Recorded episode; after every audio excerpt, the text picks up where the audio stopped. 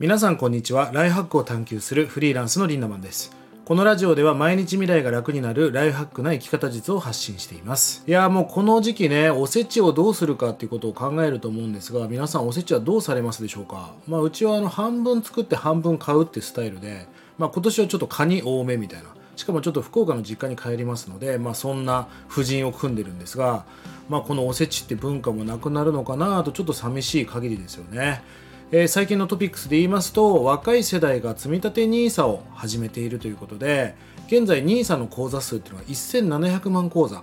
日本の人口が1億2000万ぐらいだとするんであればなんとなく6人に1人が運用を始めているというねこれはこれ素晴らしいことだと思うんです。あの助成金を全部投資に回したとかいろんなニュースが流れましたがその中でも20代が積立 NISA 口あ NISA 口座のね全体の19.6%、30代が 28.8%20 代が2割30代が約3割40代が約25%で50代60代と続いているそうです。まあ若い子たちがこう運用に目を向ける。いいことですよね。やっぱ若い段階から福利で運用していくってことがこの中長期的な投資のポイントなのでまあ、2倍から3倍に資産を増やすことができますから皆さんもぜひね、貯金をするだけではなくこういった運用というね対策法も考えてみてください、えー、このねラジオではこういったコンテンツも皆さんにお届けしてますのでお金のこともねしっかりと学んでいきましょう、えー、今日のテーマは「類は友を呼ぶ」を考察してみたという話をしていきたいと思います。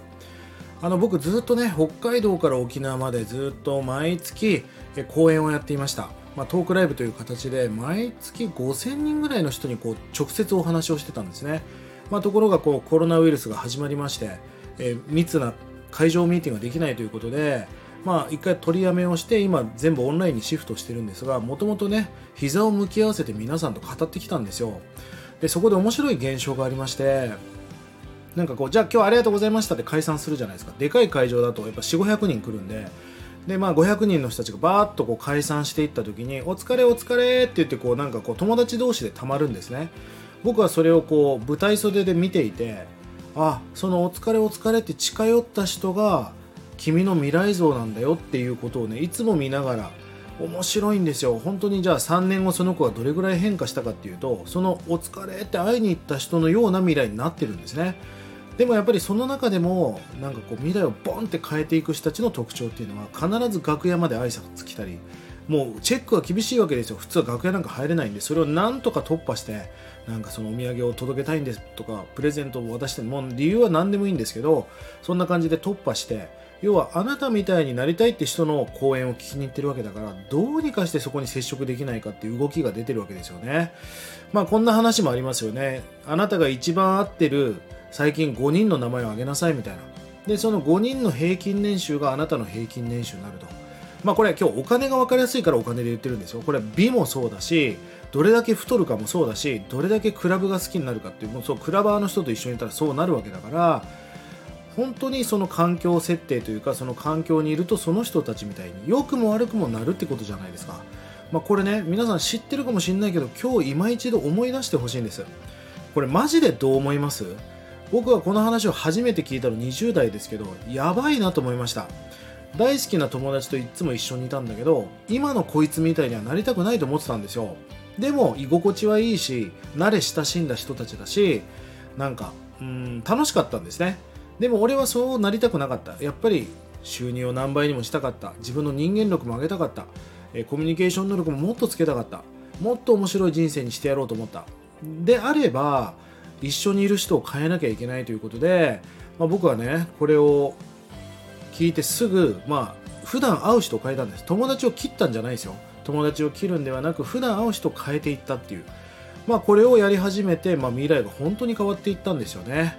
あのー、これね逆に考えてみてください。一緒にいる人たちみたいな未来が待ってるとするんであればこの一緒にいる人たちを書き換えれば未来は変わっていくと思いませんか？まあ、僕よくトークライブでねその YouTube とかに上がってるメトロノームの動画をよく見せてました。えっ、とね128個のメトロノームがブワーッと並んでるんですよ。でみんなこうメトロノームをこう手でかけていくんだけどみんな周期がバラバラなんですよ。ゆっくりなリズムだったり速いリズムだったりテンポも違うしタイミングも違うじゃないですか。でもそれをね128個を3分ぐらい放置しておくと全部が同じタイミングに変わるんです。面白いですよね。それを見た時にじゃあもし俺が億万長者になりたいんだったら億万長者の輪の中に入ればいいじゃんってことを気づいたんですよね。そしたら自動操縦努力なんかすることなく勝手に変わっていくと。まあ例えばその分かりやすく億万長者5人と自分みたいな6人のシェアハウスがあった時にずっとそれを繰り返して生活したらどうなるかっていうとまず会話も変わるし読む雑誌も変わるしうんなんかそのじゃあ俺の洋服のお下がりあげるよみたいな。着るものも変わるし一緒に飯食いに行こうよっていう時に多分あんま牛丼とか行かないと思うんですよね。で普段ジュースを飲んでた自分が水を飲んでる人たちに感化されるみたいな。あみんなサプリ飲んでるんだったら俺も飲もうかなみたいな。ということは一緒に住んでるだけで全てが書き換わっていくじゃないですか、えー未来が低所得者といると低所得者になる。これを逆転の発想にすると高所得者といると高所得な自分になっていくってことですよね。